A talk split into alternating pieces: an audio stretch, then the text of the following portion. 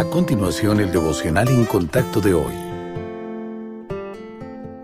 La lectura bíblica de hoy comienza en el primer versículo de Colosenses capítulo 3. Si pues habéis resucitado con Cristo, buscad las cosas de arriba, donde está Cristo sentado a la diestra de Dios.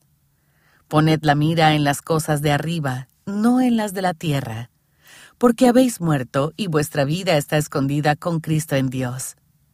Cuando Cristo, vuestra vida, se manifieste, entonces vosotros también seréis manifestados con Él en gloria.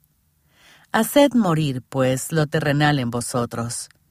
Fornicación, impureza, pasiones desordenadas, malos deseos y avaricia, que es idolatría. La idolatría no se limita al pasado, pues todavía impera hoy en varias formas.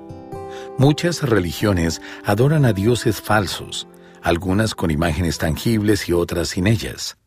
Pero la idolatría es, en realidad, un asunto del corazón, por lo que es posible que los creyentes pequen de esa manera. Por eso Juan dice, Guardaos de los ídolos. Si atesoramos algo o a alguien por encima del Señor, estamos practicando la idolatría en un grado u otro. Lo que más valoramos se revela a menudo por la cantidad de tiempo que le dedicamos, los sacrificios que hacemos y el dinero que gastamos en ella. Los ídolos nos distraen de la devoción sincera a Dios y nos engañan haciéndonos creer que la satisfacción y la plenitud se encuentran en ellos en vez de en Él. Deshacernos de los ídolos del corazón será inútil hasta que aprendamos a valorar al Señor más que a cualquier cosa o persona. Es como jugar a pegarle al topo. Tan pronto como derribamos un ídolo, aparece otro.